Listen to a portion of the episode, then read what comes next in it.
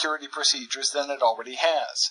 It may prevent the public from using the sidewalks surrounding the White House, add yet more security barriers, or force visitors to submit to screening a block away from the entrance. This is a mistake. The officers who guard the White House have elaborate measures in place to stop intruders. It didn't work very well in the case of Gonzalez. So while this is an incident that requires investigation, it isn't indicative of a powerful new threat or a systemic security failure. Making the White House even less accessible to the public than it already is isn't just a matter of inconvenience. It's a matter of serious symbolic significance in an open and democratic society. This editorial is written by the Bloomberg View editorial board. I'm David Shipley. For more view, please go to bloombergview.com.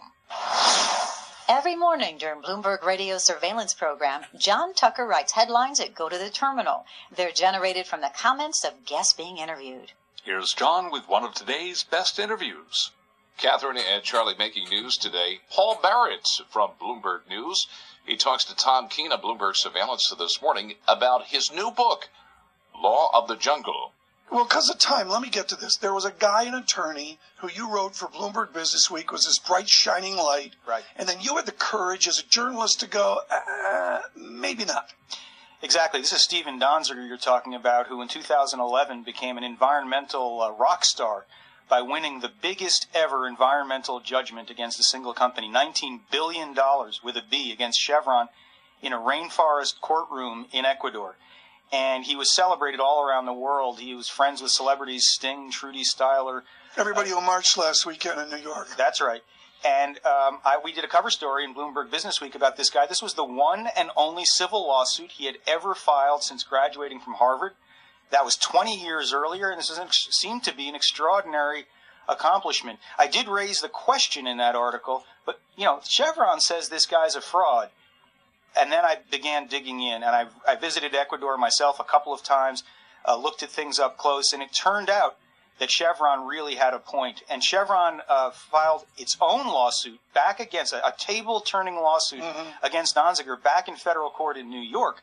And under the civil racketeering law here, a federal judge said Donziger's lawsuit had evolved over time into a racketeering conspiracy, a corporate shakedown and he has now been found liable uh, under the RICO law, and this entire victory is now seemingly undermined. I want to just, just because of time. Let's let's first clear up. Has Chevron paid anything of nineteen gazillion dollars? Not a dime, okay. and it swears it never will. Okay, then within this, and to bring this over to the president speaking to the United Nations today, a lot of our conservative listeners would say this is precisely the issue of earnest, well-intentioned do-gooding about environment. Do you sense that in in this huge 300,000 parade that we saw this week and the pressures that the president faces at the United Nations today. Absolutely. And the terrible shame about this case in Ecuador and about Donziger's being uncovered the way he has is that he has provided ammunition to his opponents. He has provided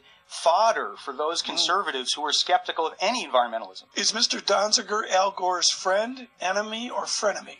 Well, they've been friends in the past. They appeared together at a Sting concert a few years ago yeah, to precisely. celebrate. Um, but now my guess is that Al Gore would want to cross the street and stay away from him. Interesting. What was the biggest surprise in Law of the Jungle in the process of, of, of making the book? I mean, you start out with like a movie set right. in, in your first chapter. The, the biggest surprise to me was what the situation looks like on the ground down there. It's really, really hard to imagine. What you've got is a kind of 1950s era uh, a U.S. Gulf Coast oil industry transposed into the middle of the rainforest. And you've got poor people who are living 10 yards away from, from drilling platforms and separation stations. This is a terrible situation, and in large part, it's a reflection of the Ecuadorian government's encouraging people to move to this region mm-hmm. as the oil industry was getting off the ground. How does Chevron come out in this? Well, look, Chevron acquired Texaco in 2001. Texaco was the company that was active in the 70s and 80s okay, in Ecuador. Chevron has said this wasn't uh, our problem, and Chevron has pretty unabashedly uh, engineered a scorched earth defense, saying that anyone who comes after us, we're coming back at you twice as hard. I think Chevron, you know, may have some moral obligations here, may have legal obligations, but the terrible shame of it is that the underhanded methods used by the plaintiffs' lawyers, by the alleged mm-hmm. good guys, have muddied the yeah. whole situation. And that was Paul Barrett of Bloomberg News about his new book, Law of the Jungle. Paul also tells me he has sold the movie rights. Charlie and Catherine? Our thanks to John Tucker for bringing us that interview. Are undergarments a growth industry? Suzanne Bizant, CEO of La Perla North America, thinks so, especially if they're luxurious ones. She spoke about this with Olivia Sterns on In the Loop. It's one of our best interviews from Bloomberg Television something's going very right at La Perla because year to date your sales are up double digits, 30% worldwide, and you said even this month they are accelerating. What's happening? Um, as of a year ago, we were bought by a new company, Pacific Global Management out of London, and there's just been, you know, quite an investment across the board in elevating the brand. So it's new ad campaign and marketing that is really um, something that we haven't seen in the last five to six years. Renovating our store, making sure our boutique environment is really elevated and consistent with what you see from the iconic luxury brand.